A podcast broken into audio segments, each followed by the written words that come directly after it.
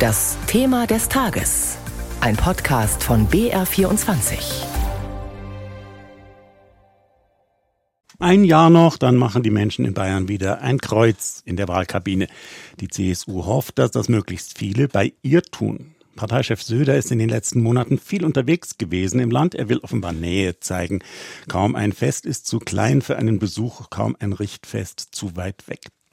Doch in den Umfragen schlägt sich das noch nicht deutlich sichtbar nieder. Nicht wenige in der CSU sagen, Söder habe ein Glaubwürdigkeitsproblem und damit die ganze Partei. Das ist jetzt unser Thema des Tages. Nach 180 Grad Wenden auf mehreren Gebieten sei der Parteikompass durcheinander geraten, ist immer wieder zu hören. Wie will Söder die CSU wieder auf einen Kurs bringen? In seiner Grundsatzrede zum Beginn des Parteitags in Augsburg hat er vor allem gegen die Bundesregierung ausgeteilt und gegen ihr Krisenmanagement. Alles zu spät, zu wenig, hin und her, häufig zu kurz gedacht, nur für drei, vier Monate, dann nachgebessert, ideologisch statt pragmatisch herangehen. Der Eindruck der Deutschen, nicht der Politiker, der Eindruck der Deutschen ist, dass diese Regierung in Berlin überfordert wirkt, dass diese Regierung den Problemen nicht gewachsen ist. Und ich glaube, man kann sagen, die Ampel ist wohl eine der schwächsten Regierungen, die wir je in der Bundesrepublik Deutschland gehabt haben, liebe Freundinnen und Freunde. Söder sagt, das sei kein Koalitionsbashing, vielmehr beruhe seine Kritik auf tiefer Sorge. Den CSU-Parteitag beobachtet BR-Reporter Johannes Reichert. Hallo nach Augsburg. Grüße Sie. Ist das denn glaubwürdig, diese tiefe Sorge um Deutschland, oder macht Söder in Wirklichkeit doch schon Wahlkampf? Na, ich denke, es ist eine Mischung aus beidem. Also die Rhetorik heute war sehr stark von Wahlkampf geprägt. Man hat richtig gemerkt, dass er sich gut vorbereitet hat auf diese Rede hier auf dem Parteitag in Augsburg. Er hat die Leute auch ein Stück weit mitgerissen. Das mache ich daran fest, dass am Ende seiner Rede die, der Applaus mehr als dreieinhalb Minuten angedauert hat. Und auch in den ersten Reaktionen, die ich einfangen konnte danach, waren die Leute tatsächlich sehr zufrieden mit der Rede von Markus Söder. Was kam denn außer Kritik an Berlin für? Was steht die CSU eigentlich, wenn es nicht gegen Rot-Grün-Gelb geht? Reicht da der Slogan Laptop und Lederhosen noch? Ja, also der neue Slogan, den Söder hier vorgestellt hat, ist jetzt Hightech und Heimat.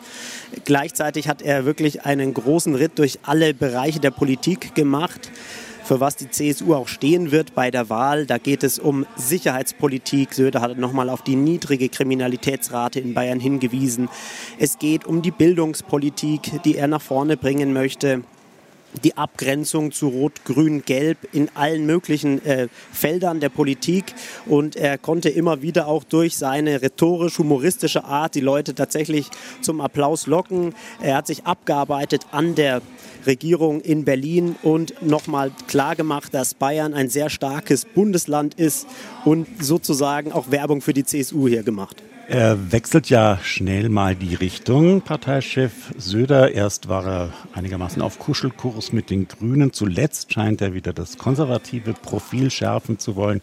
Bei Corona lange Zeit Team Vorsicht, jetzt Team Bierzelt. Das sind die Kurswenden, von denen schon die Rede war. Kann da die christsoziale Basis mitmachen oder überfordert der Parteichef seine Leute?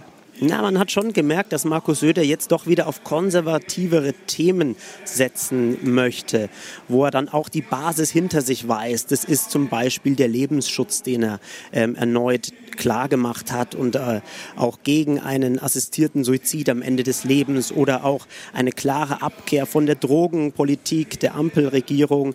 Von daher hat man schon gemerkt, er besinnt sich jetzt doch wieder auf klassisch konservative Themen, bei der er die Partei hinter sich weiß, wo er auch die Hoffnung hat, dass das später beim Wähler, bei der Wählerin verfängt und sozusagen der CSU den Machterhalt sichert. Kann man denn beim Stichwort Energiekrise, Gaspreis, Strompreis erkennen, was er anders oder besser machen würde, außer dass die Bundesregierung halt seiner Meinung nach Krisenmanagement nicht kann und auf dem Gebiet miserabel ist? Was wäre bei CSU-Chef Söder anders? Nun, Markus Söder fordert eine klare Bremse der Preise für den 1. Januar schon hin. Das ist zum Beispiel beim Gas, beim Strom. Aber er möchte auch, und das hat er hier jetzt eingeführt, das steht auch im Leitantrag der CSU bei diesem Parteitag hier äh, drin, eine Spritpreisbremse, weil er sagt, Bayern ist ein Flächenland, das braucht das Auto, die Menschen brauchen das Auto, sie stehen zum Auto und der Sprit muss schnellstens billiger werden. Das hat er noch hinzugefügt. Ansonsten geht es natürlich auch um den Ausbau der erneuerbaren Energien. Zum ersten Mal hat sich hier Markus Söder jetzt auch für den Bau von Pumpspeicherwerken in Bayern ausgesprochen. Er hat noch einmal betont, dass Bayern 1000 Windräder bis 2030 ähm, bauen wird. Und er hat natürlich das schon so dargestellt, als sei Bayern schon jetzt bei der erneuerbaren Energien ganz weit vorne, in vielen Bereichen die Spitze und auch beim Windmittelfeld. Also da hat er die Kritik eigentlich gar nicht, äh, ja, hat er Kritik an seinem Kurs, die immer wieder auch vorgetragen wird, äh, von sich gewiesen. Also schon eher selbstbewusst, kein bisschen selbstkritisch heute? Das kann man definitiv so sagen. Selbstbewusst, es gab den ein oder anderen Schmunzler, den er selber dann hervorgebracht hat, als er gesagt hat, wir wollen äh, mehr als sechs Millionen neue Bäume pflanzen. So viele kann er gar nicht umarmen.